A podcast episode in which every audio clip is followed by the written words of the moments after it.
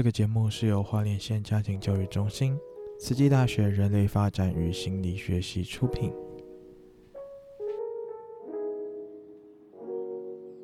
本节目是由出生于两千零一年至两千零四年的 Z 世代为您录制的八则亲子故事。有别于一般中年人跟你谈亲子教育，二十加年轻人为您说故事。透过故事，希望带给人父人母一点点启示。我们是亲密家人，我的梦。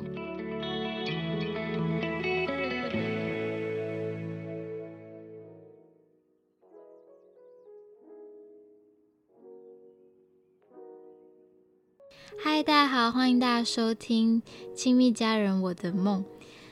嗯，我是婉秋。那这嗯这系列 podcast 呢，其实是因为呃慈济大学阿令国老师的嗯开的性别与当代台湾家庭通识课。那在这个课后呢，其实有一个加梦工作坊，大家都会在这个环节绞尽脑汁，尽量的去爆发自己的想象力，去想一个去做一个呃现实当中不太可能会实现的梦。但是有一位同学，他是一个没有梦的人。对，那我们今天呢，就是邀请到他。我们先请他自我介绍一下。啊，大家好，我的我叫韦晴。那能不能请韦晴简单介绍一下自己的家庭？呃，我家有，我家除了爸妈，还有个哥哥。然后我家就这样四个人，我跟哥哥差三岁。然后我家里没有重男轻女的现象，甚至我爸妈相对于儿子来说还比较疼女儿。嗯，然后我小时候很乖，然后哥哥小时候比较皮，他叛逆期来的比较早，对，然后他很不听话。我在国小、国中的时候很乖，因为哥哥比较皮，所以我就不让爸妈担心。然后我高中之后，我哥哥反而比较乖了，因为差三岁。我高中的时候，我哥大概是大学，对，然后他。就会在家里帮忙，所以我高中的时候就比较有自己的想法，也比较爱顶嘴。然后现在大学这个状况就改善很多。那在家梦工作坊里面，你做了什么样的梦？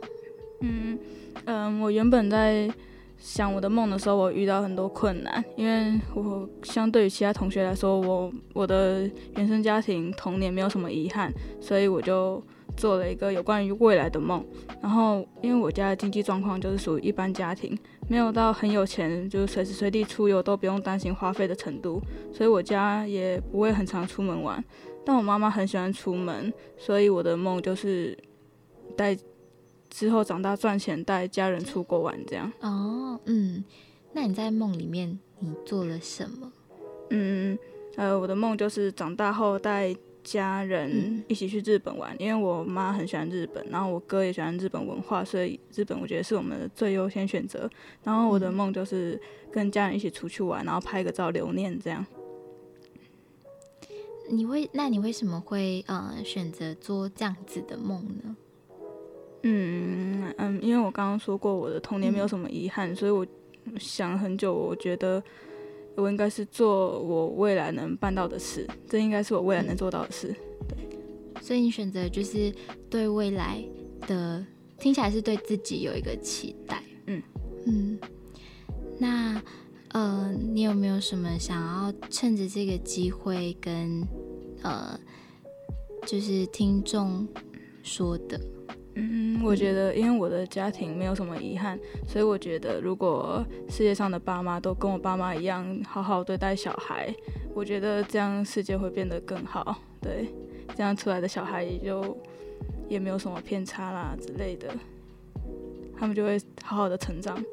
对，那维晴有没有什么想要对就是呃听众说的？嗯，就是嗯，相对于其他爸妈而言，我我爸妈可能会给我很高的自由度。就是我国中、高中的时候，我就很爱交朋友，网络上的、现实上的都有。然后他们不会过问我跟谁出去，他们只会确认说那些朋友是谁，然后他们就会让我出去。然后因为我很乖，所以我就我出去的时候，我都会跟他们拍个照，然后跟他们说他们堵哪里啊，或者是大概讲一下，让我爸妈放心。对。然后我也有自己的房间，然后因为我家是开放式的，所以然后我家还有算楼中楼有两层楼，所以他们也不会很常来我房间，所以等于说等于说我很拥有自己的隐私空间。嗯，对。然后我爸妈也会跟我像朋友一样互动，就我在学校发生什么事啊，或者是我有遇到什么困难，我都可以很放心的跟他们讲，然后他们也也不会第一时间就反驳我，他们会先听我讲，然后确认我的想法才会来跟我讲。对，我觉得这些点都很棒。嗯，那你有什么话要对为人父母的大家说？嗯，因为我爸妈很棒嘛，我觉得做呃为人父母的。的即将要当爸妈的人都可以像我爸妈一样，给小孩很高的自由度，然后关怀他们。我觉得，我觉得这样就很棒了，就世界上就会多很多幸福的家庭。嗯，嗯，那我们今天谢谢薇晴的分享，那谢谢大家的收听，大家拜拜，拜拜。